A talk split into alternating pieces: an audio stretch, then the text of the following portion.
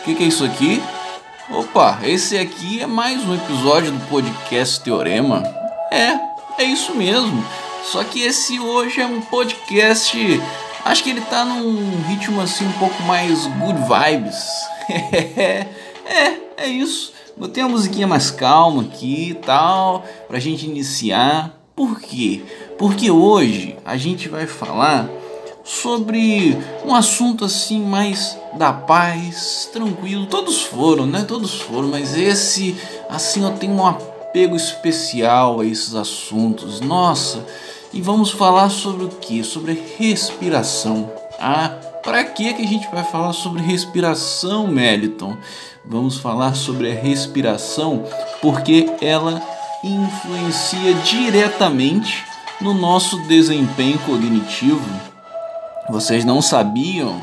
É, pois é, eu vou explicar para vocês como a respiração pode influenciar, influencia inevitavelmente em nosso desempenho cognitivo. Ah, e aí, a partir disso, a gente pode aprender a usar a respiração em nosso favor. Sabiam disso? Podemos sim, para melhorar nos estudos, para conseguir alcançar boas notas, passar nos melhores vestibulares, porque é o que eu falo para vocês aqui. Esse é o nosso objetivo, que vocês estudem muito bem, que não estudem simplesmente muito, mas que estudem muito bem e que consigam alcançar o sucesso que vocês desejem. Entenderam? Show? Então, sem mais delongas, vamos começar o assunto e estamos de vinhetinha nova. Vamos soltar a nossa vinhetinha nova para ver se vocês gostam, beleza? Esse aqui é o podcast Teorema e eu sou Meliton Benjamin, neuropsicólogo clínico com vocês. Valeu!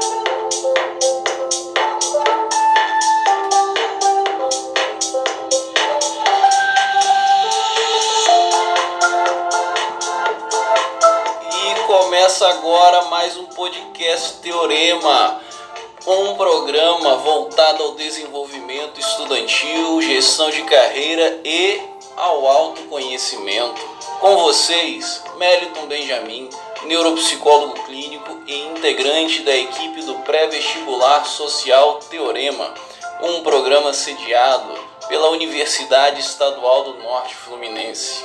Vem com a gente!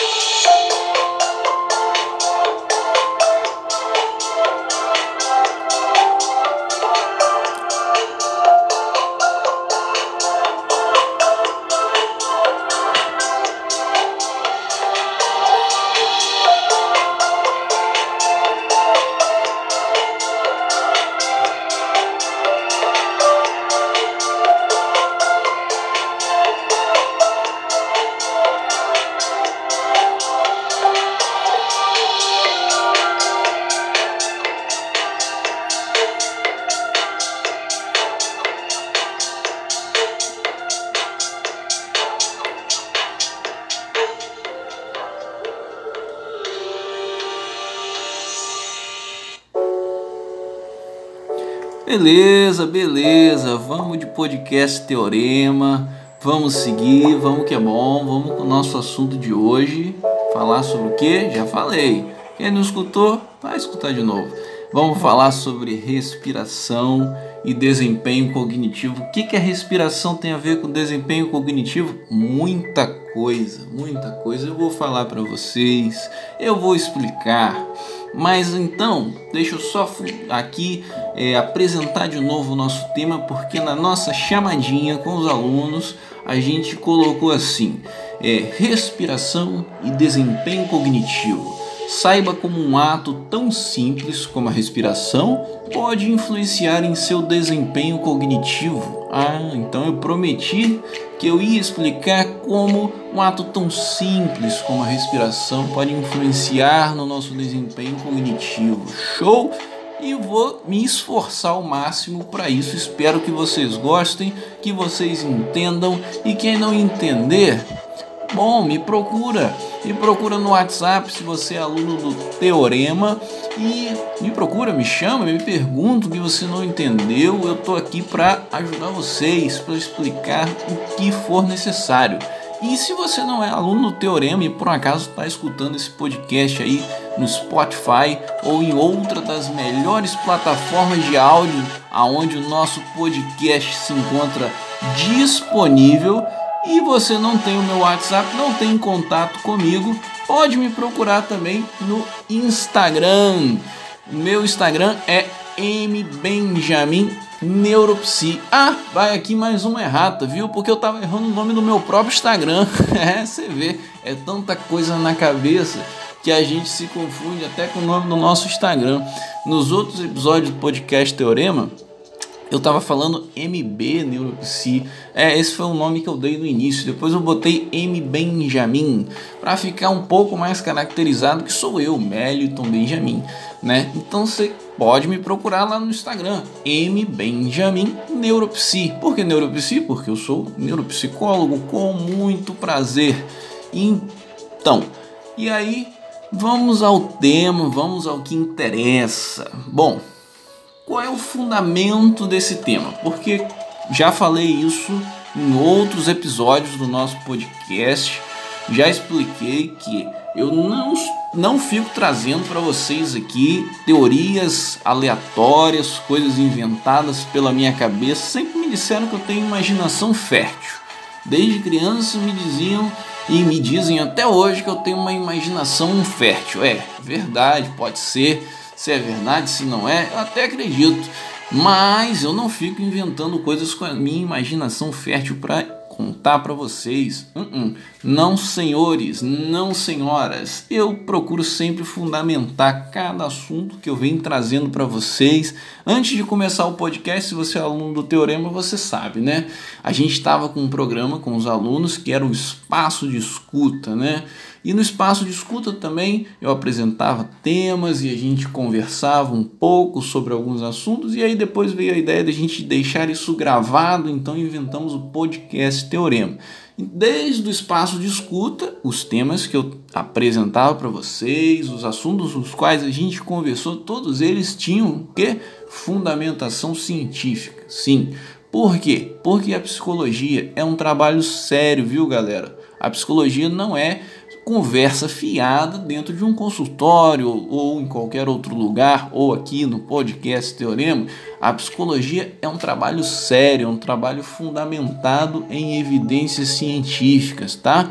Se vocês conhecerem um psicólogo que não se fundamenta em boa literatura e evidências científicas, então, bom, podem desconfiar dele, tá? Porque a psicologia é um trabalho muito sério. E aí, qual é o fundamento disso que eu tenho para contar para vocês hoje? Bom, hum, um artigo muito interessante publicado em uma das melhores revistas científicas internacionais. Quais são as duas mais faladas, mais badaladas revistas científicas internacionais? Se você gosta de ciência, gosta de pesquisa, eu acho que você já acertou. Se você por um acaso ainda não sabe, eu vou te contar esse segredo que nem é segredo, né? Porque todo mundo que gosta de ciência sabe. As duas grandes revistas que a gente sempre ouve falar são a Nature e a Science, ou a Science e a Nature. É. Então, essas aí são de porte, não dá para dizer qual é melhor, qual que não é. As duas são excelentes revistas científicas.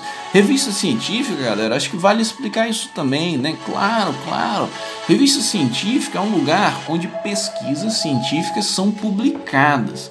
E a revista científica, ela não publica qualquer coisa, ela só publica coisas que tenham relevância e que tenham fundamentação, sabe? Que tenham sido feitos com uma pesquisa que tenha sido feita com muita dedicação, com muito esforço, que tenha metodologia objetiva, que possa ser confiável, que seja fidedigna. Então, uma revista de porte como a Nature, ela não publica um artigo que não tenha muita fundamentação, entendeu? E sempre dão muita preferência para novos resultados, para coisas inovadoras, novas descobertas e tal, porque os caras têm porte, né? Então quem descobre coisas incríveis vai publicar onde? Vai publicar na Nature, vai publicar na Science, né? E não que as outras revistas não sejam boas, toda revista científica registrada é com certeza uma excelente revista. Só que tem umas que têm tradição, vai ver também tiveram um pouco de sorte, né? E assim se tornaram famosas e tudo mais. São sediadas por grandes pesquisadores e grupos de pesquisas e universidades e tal, mas toda revista científica tem o seu valor e tem que ser respeitada. Mas, claro, né, a gente sabe que tem as grandes e a gente acaba né, puxando um pouquinho mais a bola para o lado das grandes porque elas publicam coisas muito interessantes. Como esse artigo aqui, que é recente, tá? A gente pode dizer que é recente porque foi publicado no ano de 2019, foi ano passado, ok? No ano de março de 2019. E essa é uma pesquisa de uma galera do instituto, no instituto chamado Weizmann Institute of Science. Hum, onde fica o Weizmann Institute of Science? Vou contar para vocês. Fica sabe aonde? Nos Estados Unidos? Não. Nos grandes países da Europa? Hum, também não. Também não. E aonde que fica o Weizmann Institute of Science? Em Israel. É em Israel. Tudo bem, o Weizmann Institute of Science tem a sua filial, tem também nos Estados Unidos. É, quem conhece um pouco de política e questões geográficas sabe que Israel tem uma relação já muito amistosa com os Estados Unidos desde a sua recente é, formação, reformação. Né? O Estado de Israel ele foi reformado, né? ele foi reconstituído após a Segunda Guerra Mundial, nesses períodos. Bom, não sou professor de história, não vou citar datas, né? mas é, quem quiser pesquisar a história de Israel, olha, é uma história incrível, viu? É uma história de muita superação, até onde eles estão certos, até onde eles estão errados. Isso daí não cabe a mim discutir aqui, não vai, não daria nem tempo.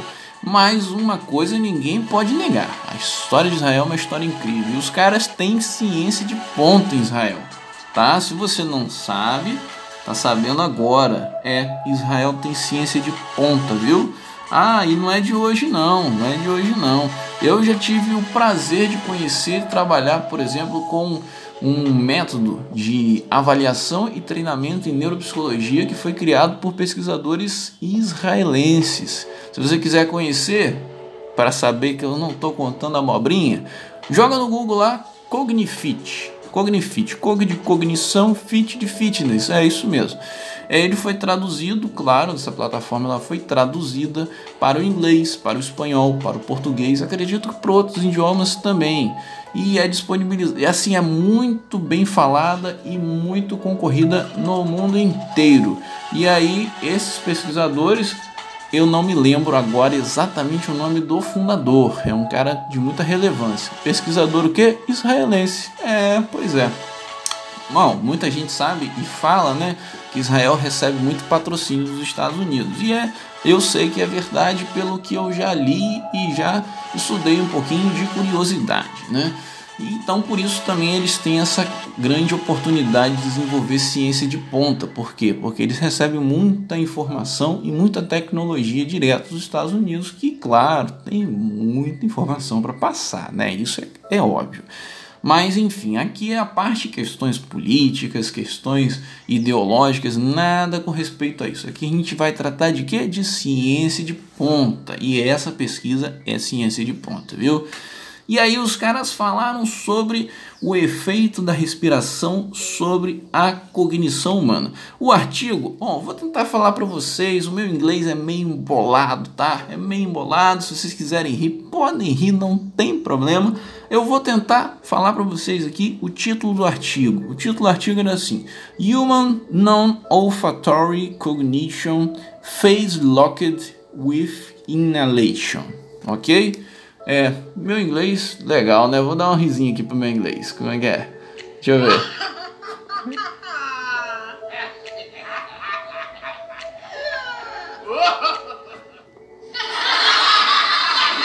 Beleza, beleza. Só pra usar meu áudio, eu adoro. Eu, nossa, encontrei um monte desses áudiozinhos assim disponíveis gratuitamente na internet. Eu tenho que botar mais aqui. Aproveitar. Tem um monte de coisinha, dá pra gente fazer o podcast ficar mais engraçado, né? E vamos seguir, o que é mais importante, né? Vamos lá.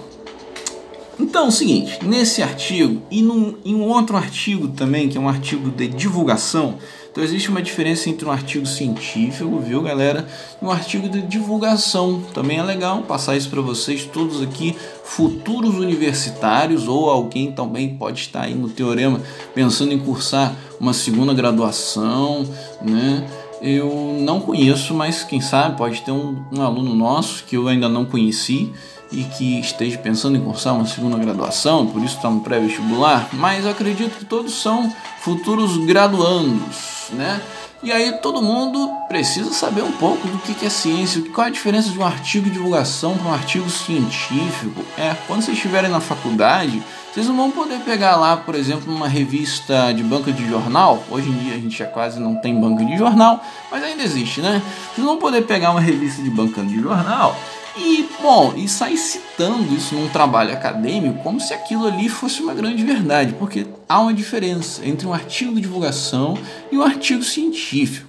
O artigo científico ele é publicado aonde? Em revistas científicas. E o artigo de divulgação? Ah, pode estar em qualquer lugar. Numa revista, mesmo que seja uma revista famosa, mas que não seja uma revista científica, pode estar num blog, pode estar num site. E esse artigo de divulgação que eu vou contar para vocês, ele está na página oficial do Instituto Weizmann. Então é bem interessante, porque, claro, vai estar tá bem fundamentado, não vai estar tá falando nenhuma abobrinha, porque quem escreveu aqui for, foi a galera do próprio Instituto, né?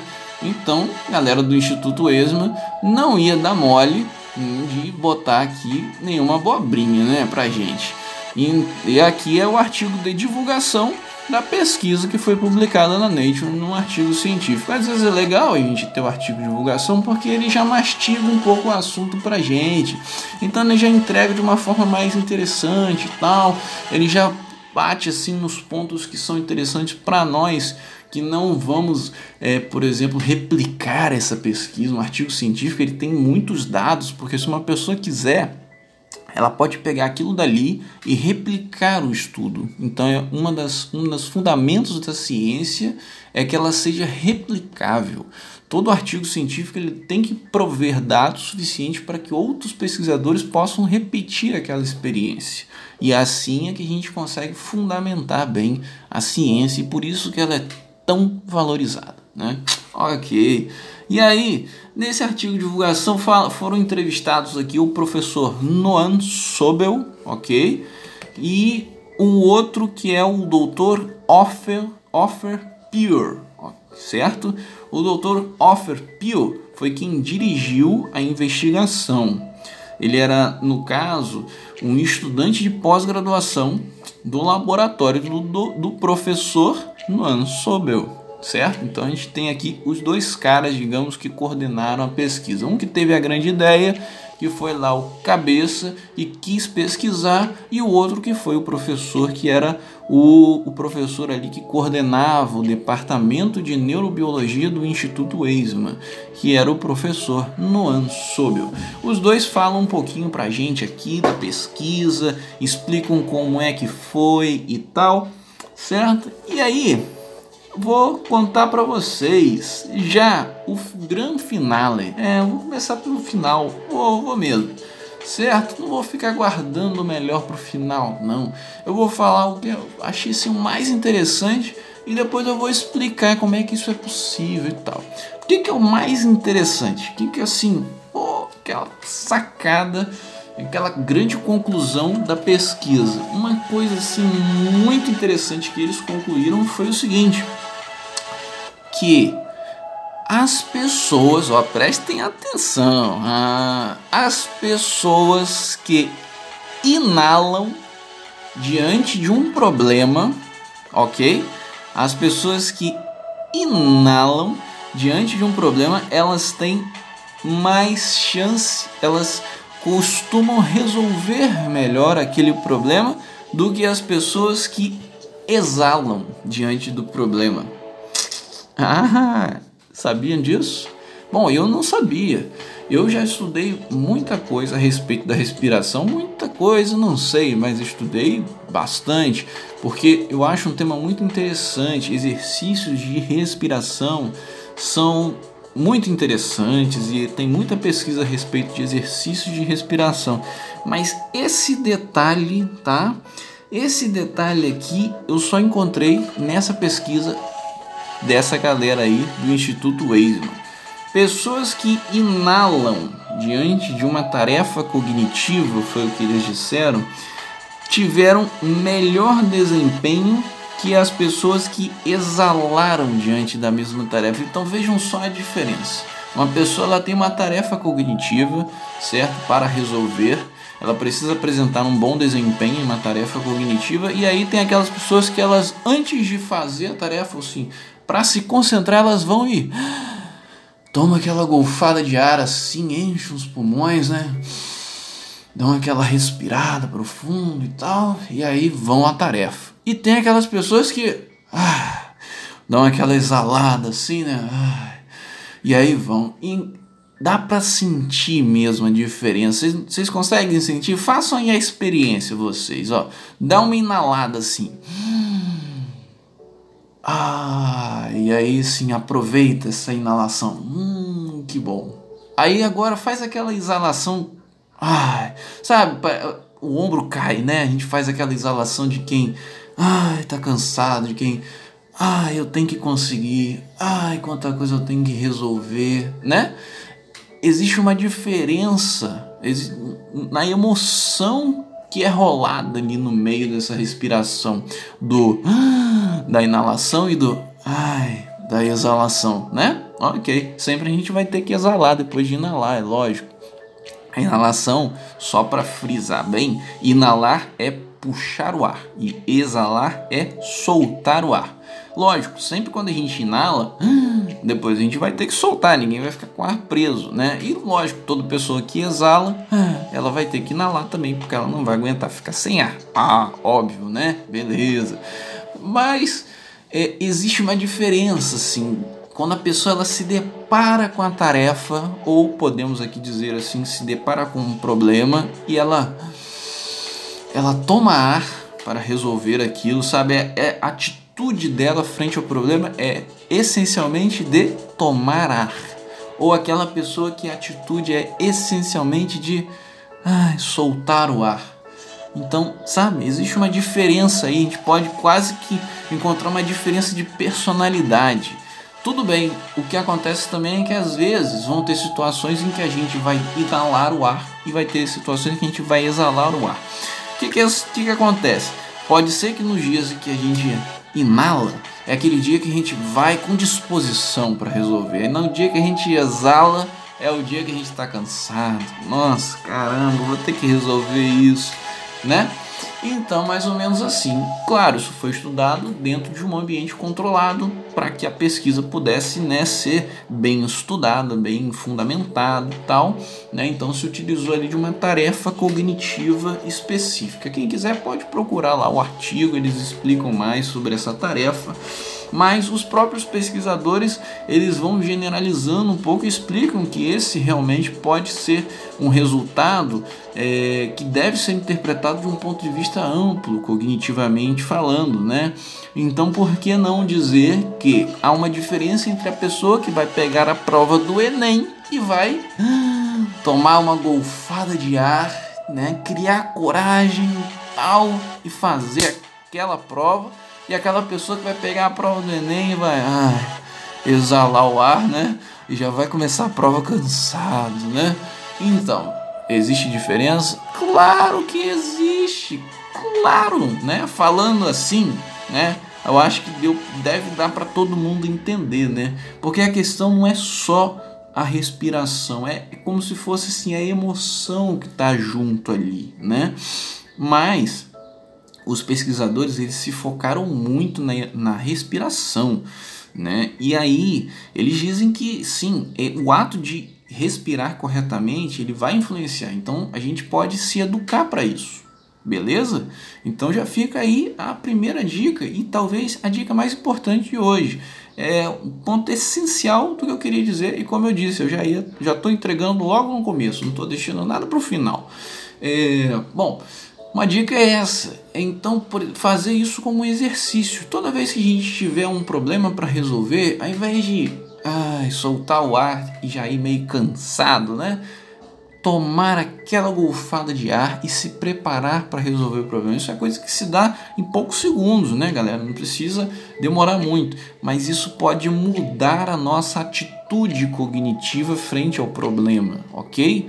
E a gente pode fazer isso ao estudar também, porque muitas vezes a gente pode estar diante de uma situação difícil, a gente está estudando aquela matéria ali que a gente não entendeu, então a gente pode parar e ao invés de se irritar, de se estressar, a gente pode tomar uma golfada de ar, né?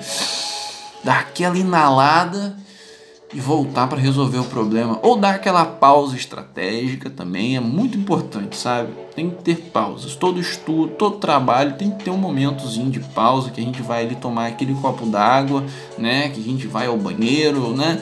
Que não é só o copo d'água, não é só ir ao banheiro, mas é também levantar a cadeira, né? É sair um pouquinho daquele ambiente por alguns minutos, tal, e dar aquela repaginada, né? Isso é bom, isso é importante. Não pode usar isso também para ficar enrolando, né? E aí acaba se tornando ruim. Mas tá diante de uma tarefa difícil, não está conseguindo entender o problema, a questão no estudo ali que você está fazendo, para um pouquinho, toma aquele copo d'água, tal, olha a janela, olha o céu e aí você pensa no problema, pensa na questão e respira pensando, faz aquela respiração e e se coloca diante do problema. Ao invés de você ai, soltar o ar, deixar o ombro cair, né? são atitudes diferentes. São atitudes cognitivas e comportamentais diferentes diante de um problema. E a gente pode então se educar para isso. E isso pode nos ajudar a ter bom desempenho. Aí, como eu disse, depois eu ia fundamentar, explicar um pouco mais de como isso realmente pode acontecer, de como isso realmente se dá e tal. Vou contar um pouco para vocês aqui agora. É isso aí. Vamos lá. Vou contar um pouquinho da história aqui, do que nos, nos falou aqui, do que nos falaram esses pesquisadores geniais. De verdade, cara. Para mim, os caras são geniais. E aí eles contam coisas assim. Deixa eu ver aqui. Ah, tem colinha aqui comigo, sabe? Vou contar um segredo pra vocês. Eu tenho sempre cola aqui comigo, tal, porque também senão a gente esquece, né, tudo que tem para falar. Eu posso ficar aqui viajando com vocês, falando um monte de coisa que não tem nada a ver, né? É. Então, vamos lá, né? Aí é o seguinte, é, por exemplo, professor o Peer, né? Ele tava explicando pra gente assim que o olfato é um sentido muito antigo. Ele começa assim: explica que o olfato é um sentido muito, muito antigo, ou que, digamos assim, em outras palavras, que está presente nos organismos mais rudimentares do nosso planeta, ok? É, ele diz assim que, bom, até as plantas e as bactérias podem cheirar. Aí no artigozinho lá, né, de divulgação, o cheirar, ele tá assim, entre aspas, né? Mas por quê? Porque ele está dizendo assim que essas, esses organismos, né, pô, bactérias, é, organismos super rudimentares, eles podem cheirar? É, entre aspas, né? Por quê? Porque eles conseguem captar, sentir moléculas aromáticas, né? É, dispersas no ambiente e eles reagem a isso. Então, como que a gente sabe que aquele organismo ele está captando a informação de uma molécula aromática, porque ele reage a isso. Hum? Então, pô, o Pure ele fala com muita propriedade que esses organismos podem cheirar, por que não? Podem, eles sentem cheiro. Então ele diz que o olfato é um sentido muito antigo, ok? Ou, como eu disse para vocês, ele está presente nos organismos até mais rudimentares do nosso planeta. Beleza. E aí ele diz que, por exemplo, os mamíferos, aí ele já vai explicando um pouquinho mais, né? Que os mamíferos terrestres, né? E nisso daí pode incluir o mamífero homem, ok? Ser humano, né? Pode incluir também. É, eles, no caso, têm uma diferença, né? Eles têm uma diferençazinha. Opa, peraí, só um minutinho. Acabei de ver que o meu o meu aplicativozinho aqui de chamada com os alunos acabou de cair e eu não posso deixar cair não, não posso não, porque se alguém quiser entrar, não, ninguém entrou não, ninguém mandou mensagem, tá bom? Acho que o pessoal que quiser tá vendo lá a gravação, mas eu tenho que estar tá online porque a galera tem que entrar se quiser. Então, pera aí, galera, deixa eu ver o que aconteceu aqui. Fiquem com uma musiquinha rapidinho, a gente já volta, rapidinho.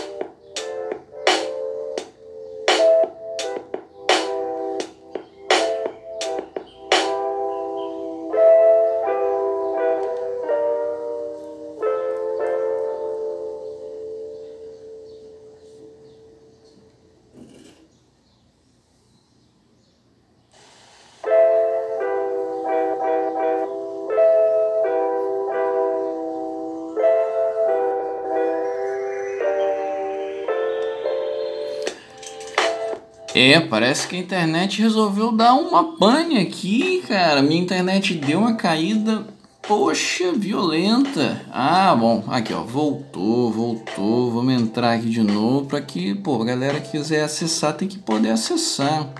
Não, tá lento, tá lento. Nossa, vamos fazer o seguinte.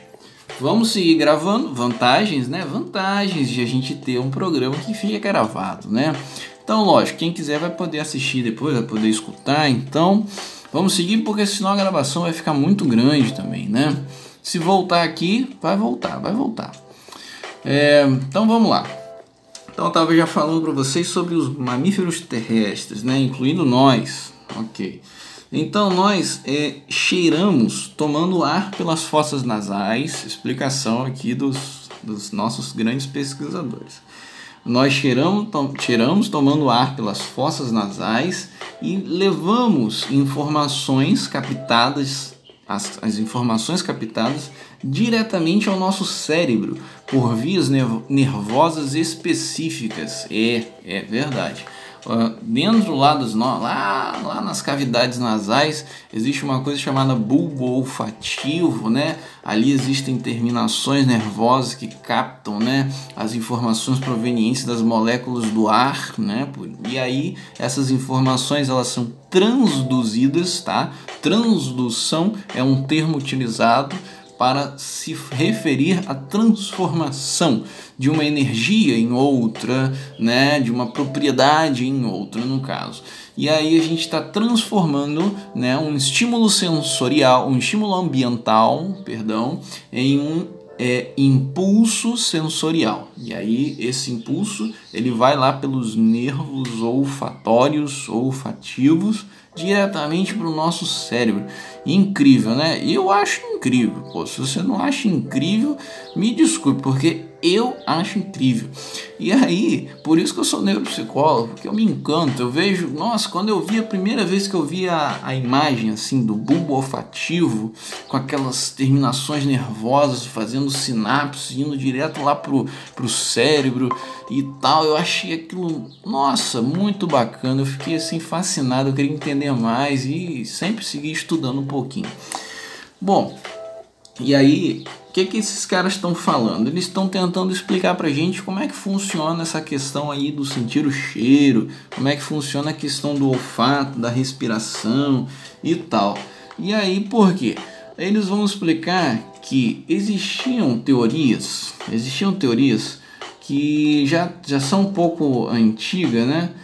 Que diziam o seguinte, que o olfato ele ajudava, ele contribuía na captação de novas, a, na formulação né, de novas memórias, porque realmente os cães eles têm uma memória olfativa incrível, né? E nós humanos também, porque às vezes a gente sente um cheiro, a gente se recorda de algo, isso mostra o quanto que o aroma ele é importante para gente. Só que esses pesquisadores eles vão falar para gente que não é necessariamente o cheiro, não. É, eles falam assim, ó, que na verdade o, o ato de inalar, o ato de inalar poderia preparar o cérebro para receber novas informações. É o que eles nos dizem, é o que dizem aqui, é o que diz aqui essa galera fantástica né, que fez essa pesquisa pra gente. Eu tô aqui um pouquinho confuso, viu, galera? Porque ainda tô lutando aqui com a minha internet, que poxa, resolveu me deixar na mão bem na nossa no nosso dia de gravação. A internet estava andando boa aqui, não tava vacilando assim. Hoje que eu tenho a gravaçãozinha do podcast Teorema, ela resolveu vacilar, resolveu cair, não quer voltar. Aí fica aqui os negócios meio que semi-carregados aqui, tudo, não tô conseguindo. Fiquei triste. Pô, fiquei triste aqui, sabe?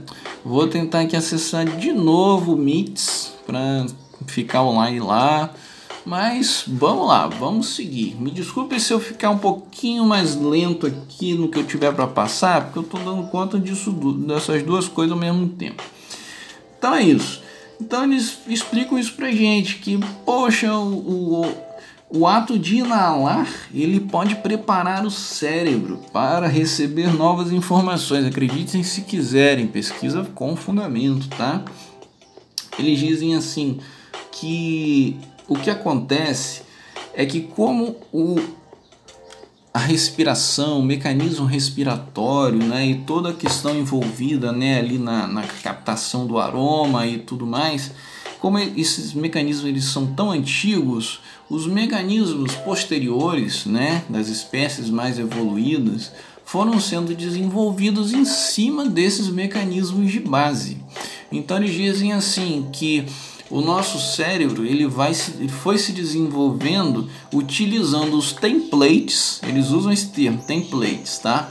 Utilizando os templates dos mecanismos mais primitivos. Então, os mecanismos cognitivos que já são evoluídos, né, que já são característicos na, na nossa espécie humana, essa, a cognição avançada, né, só nós, a espécie humana, tem, né, em particular e aí eles dizem que a, nossas funções cognitivas tão avançadas, tão elaboradas que são, elas se fundamentam em mecanismos mais rudimentares, porque é assim que as coisas vão se dando, né? vão se desenvolvendo em camadas e tal.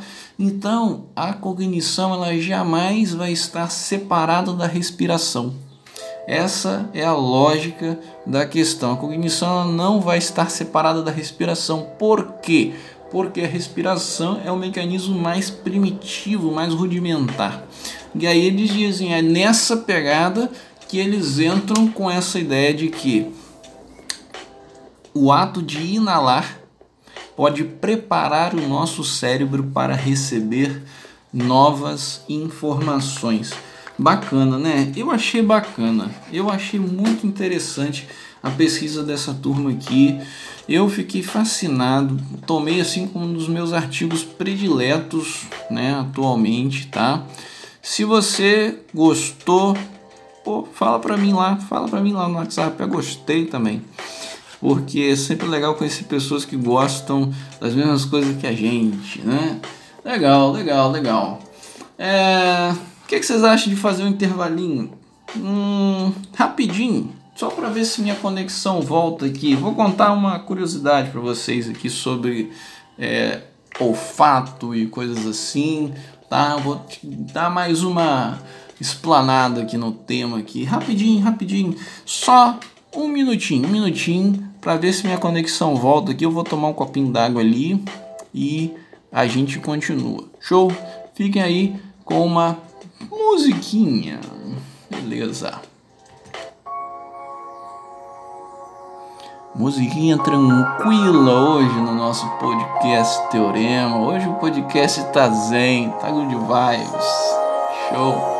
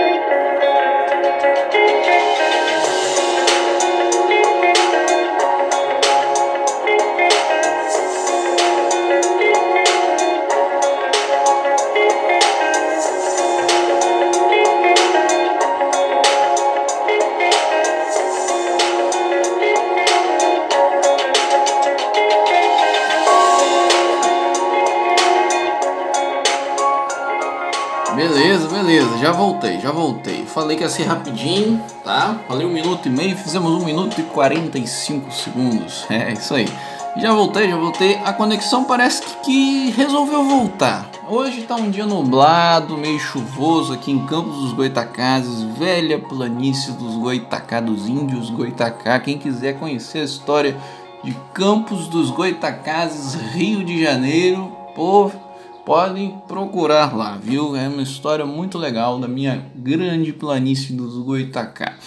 Pena que não temos mais os Goitacá, isso é um assunto triste, né? Que vai acontecer aí em quase todo o território nacional. É, e hoje está um dia nublado, meio chuvoso aqui, então pode ser isso que deu uma prejudicada na internet, né? Bom, não sei se, se é assim para todo mundo, mas para mim, comigo isso sempre aconteceu. Dia de chuva, a internet ela fica mais ou menos. Hum. Beleza, também mais um golinho d'água aqui. Ah, ok, falei que ia contar uma curiosidade para vocês, vou contar. Tomara que vocês gostem, tomara que vocês achem uma curiosidade legal. Eu achei. Eu tava assistindo uma série, eu gosto muito de séries históricas, de filmes históricos e tal. Eu assisti uma série chamada Bolívar. Para quem não sabe, Simão Bolívar foi o chamado El Conquistador, El Conquistador. Por quê? Porque Simão Bolívar ele foi o grande responsável pela revolução, pela independência da América Espanhola, da antiga América Espanhola, a independência da, de todos os países de, de fala espanhola aqui nossas, dos nossos continentes americanos, América do Sul e América Central, desde o México até a Argentina. Na época do Simão Bolívar existiram dois grandes personagens, foi o Simão Bolívar né, e o General San Martín. Só que o Bolívar ele acabou ganhando mais destaque. O Bolívar nasceu na Venezuela. E o que, que isso tem a ver com o fato? Eu vou contar para vocês, tá? Vou contar, vou contar. Mas só para vocês saberem um pouquinho de história também. É. Então, o Bolívar nasceu na Venezuela e o São Martín na Argentina, tá? E os dois eles acabaram se encontrando lá no Peru, que um foi subindo e outro foi baixando, né? Ali criando a independência né, dos países, mandando embora, enxotando o exército espanhol. A história do Bolívar é uma história incrível. É, ideologias à parte, hoje em dia a gente sabe que a questão, o cenário político aí tá bem polarizado entre esquerda, direita, e aí vão, vai ter pessoas que talvez vão ignorar, vão querer ignorar essa história da nossa América, né, do Sul, porque de repente não se encaixa no seu molde. Olha, recomendo para qualquer um. Uma série fantástica.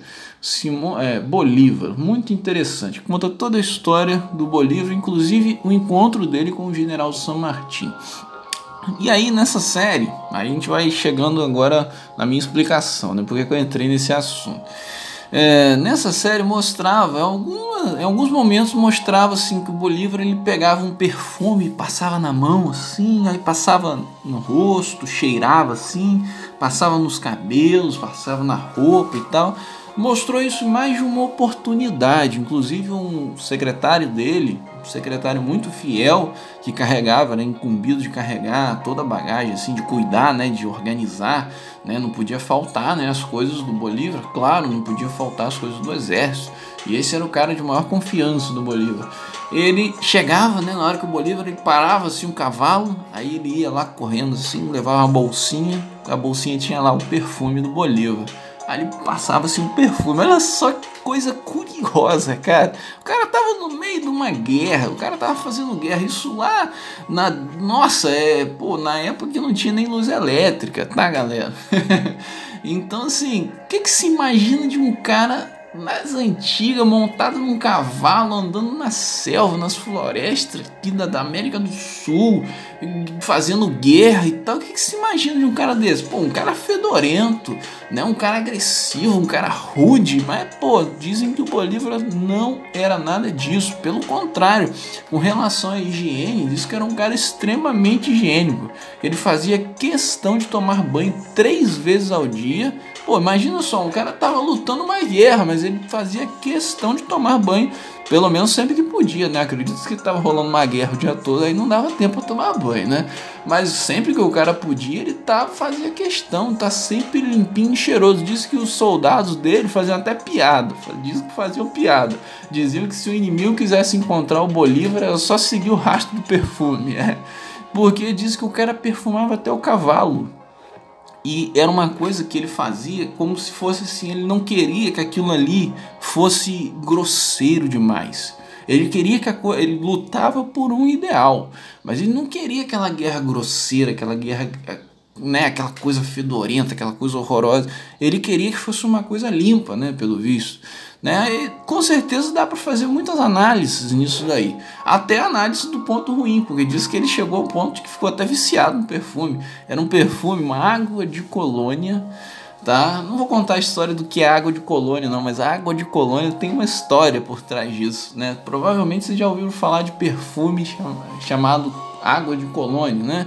Então, procurem no Google lá, vejam o que é uma água de colônia, vocês vão achar muito interessante. E aí, dessas águas de colônia, as originais, né? Existia uma que ficou muito famosa, que é a 4711. Esse é o nome da água de colônia, do perfume. Diz que era esse que ele usava, que ele adorava, que ele mandava comprar vários. Diz que na época que ele conquistou o Peru, né? É, diz que realmente ele acabou endividando os cofres públicos. diz que teve um gasto com muito perfume, porque ele perfumava tudo. Ele mandava perfumar os ambientes, ele mandava perfumar os cavalos. Ele disse que os cavalos tinham que ser banhados todos os dias pela manhã. Nada de cavalo fedorento no exército do Bolívar, não. E aí, antes dele montar no cavalo, ele dava uma borrifada assim do 4711, aí ele montava no cavalo. Pra vocês verem, né? Então, assim, vou contar. Por que eu achei isso interessante? Por que eu botei aqui? Porque tem uma questão, tem uma questão aí que envolve, que é a respiração, que é o respirar bem né? É o respirar bem. Então, tipo assim, um cara tava vivendo situações extremamente estressantes. Imagina só o cara lutar uma guerra a cavalo naquela época, você via gente morrendo à espada. Ele não, ele fazia porque tinha esse ideal. Ele era um cara muito rico, né? Ele era um milionário lá da Venezuela, na época a Venezuela era um dos maiores produtores né, de cacau e outras coisas mais dentro da América Espanhola era um país riquíssimo. Depois teve outros problemas e tal, mas enfim. É, e ele investiu toda a fortuna, é isso que conta a história, tá, galera? Eu tô repetindo aqui o que eu vi na história. Se alguém tiver alguma versão diferente, me contem, porque eu gosto também. Mas a versão que eu conheço é essa: ele era um cara muito rico, investiu todo o dinheiro dele porque ele tinha esse ideal de ver o povo livre. Ele não queria que o povo ficasse dependendo de ficar pagando tantos impostos uma, a um país que está do outro lado do oceano, né? Assim como foram todas as independências. E aí ele investiu todo o dinheiro, estava vivendo situações estressantíssimas, super estressantes, e uma das coisas, qual era uma, uma grande técnica que ele tinha para conseguir se manter assim, são no meio daquilo tudo? Era se perfumar, sabe? Então você tem esse componente olfativo e você tem essa questão da respiração, né? Do inalar, né? Ele foi um cara que ganhou a guerra, tá, galera? Ele ganhou a guerra. Então tem alguma coisa aí. Se vocês quiserem acreditar que o negócio está no perfume, como muita gente acreditou, né? Pode acreditar, mas segundo a pesquisa aqui, a gente pode começar a pensar nesse componente, né, respiratório. Essa questão de que a respiração ela prepara o cérebro para receber novas informações e conta a história que o Bolívar é um cara muito muito inteligente nas estratégias militares, porque ele venceu com um exército, dizem que era um exército de descamisados, tá? era um exército que, coitados, eles não tinham às vezes nem arma para lutar, os caras faziam lance de madeira, tá? Para lutar contra baioneta, canhão do exército espanhol. É isso mesmo. É isso que conta a história que eu conheço. Então, assim, parte do exército, né? Eles tinham armas também, eles tinham algumas coisas, mas não todo o exército. Tinham parte do exército que estavam ali porque queriam estar e estavam lutando sem camisa com nossa, com, com lança de madeira, cara um lance de madeira. Então não dá para você ganhar uma guerra assim se você não for muito inteligente. Você tem que ser muito inteligente, cara. Então eu ouso dizer, tá? Ouso dizer que existia aí alguma coisa, esse componente respiratório de alguma maneira deve ter influenciado o nosso grande conquistador, ele conquistador, né, a conseguir planejar tão bem as táticas dele, tão bem. Era uma coisa incrível, assim, a maneira como ele conseguia é, prever os passos do inimigo, como ele se posicionava estrategicamente de cidade em cidade. É uma coisa incrível. E ele ganhou a guerra. Então, bom, valendo, nos valendo aqui das pesquisas, né, do, da nossa galera aqui do Weizmann Institute of Science, a gente pode suspeitar, né, que, bom, esse, esse, componente respiratório influía diretamente na cognição avançadíssima que apresentava o Simão Bolívar, né? Então fica também essa dica. Bom, porque o, a galera do Weisman, né, eles nos explicaram que a questão não está necessariamente ligada ao aroma, mas ao ato de inalar, né? Porém, o aroma, ele nos inspira e ele nos estimula a fazer inalações melhores, mais profundas, mais intensas, né? Então, por que não perfumar o ambiente para que a gente possa estudar melhor. Por que não tomar um banho, sabe? Principalmente quando você for estudar aquela matéria mais difícil, ou quando você for fazer aquelas revisões tão estratégicas, né? Antes da prova, por que não tomar um banho como fazia o Simão Bolívar antes da guerra, né? Porque não tomaram um banho, sabe, com aquele sabonete cheiroso. Não precisa gastar muito, não precisa gastar perfume se você não quiser não, até porque aí a gente entraria em outros assuntos, não vai dar para a gente se envolver com isso. Mas falando de aromaterapia, né? que é também uma, um campo de pesquisa científico, tá, galera? aromaterapia não é só good vibes, não. Tem pesquisa científica a respeito também. E uma das coisas que se explica é que os aromas naturais e mais suaves eles promovem melhores resultados, tá? Eu posso falar sobre isso em outro momento para vocês. É, então, assim, se você coloca aquele perfume muito forte, aquela coisa, pode acabar gerando um efeito contrário, pode gerar um estresse, né? E pode até dificultar a concentração e o bom estudo, tá bom? Então, um aroma suave, uma coisa mais próxima do natural, porque não, se você tiver uma essência natural, isso a gente compra na internet, óleos essenciais, tá? Se vocês quiserem, procurem por óleos essenciais na internet, aromas suaves, ok? E isso pode ajudar. Ou simplesmente você tomar aquele bom banho, né? Sair mais fresco, um cheirinho de sabonete, com aquele cheirinho de shampoo, que é aquela coisinha suave, agradável, né? E aí a gente senta para estudar e senta mais tranquilo, né? A gente o que que acontece ali? Qual é o mistério? A galera do Waze explica pra gente qual é o mistério. O mistério é o quê? O mistério é que ali a gente está fazendo inalações melhores, ok? E a inalação faz o quê? Ah, repetindo, repetindo. A inalação prepara o nosso cérebro para receber novas informações. E estudar é o quê? É receber novas informações. É claro, né? Beleza, beleza, beleza. Então é isso, é isso. É, é isso aí, galera. Fica aqui a minha dica, fica aqui o nosso tema de hoje. Eu espero que tenha sido bacana, que tenha sido proveitoso para todo mundo que venha escutar, tá bom? É, deixo o meu grande abraço. Se você é aluno do Teorema, entre em contato com a gente, deixe a sua opinião, fala se gostou, se não gostou, sugestões de tema, tudo mais. Se você não é aluno do Teorema e quer entrar em contato comigo, pode me procurar lá no Instagram, mbenjamin neuropsi. Show? Aí pode me mandar lá um direct e a gente bate um papo, a gente troca ideias. Você também pode me fazer sugestões, críticas, comentários. Beleza? Eu vou ficando por aqui, vou me despedindo. Hoje é sexta-feira e é dia de já começar a pensar em relaxar um pouquinho para o final de semana. Eu tenho trabalho ainda pela frente, ainda tenho trabalho até mais tarde, mas só de sexta-feira a gente já fica mais tranquilo, né? Parece que tem uma coisa ali que já deixa a gente mais calmo. Beleza, galera. Vou ficando por aqui. Deixo o meu abraço para vocês. Valeu e até a próxima. Tchau, tchau.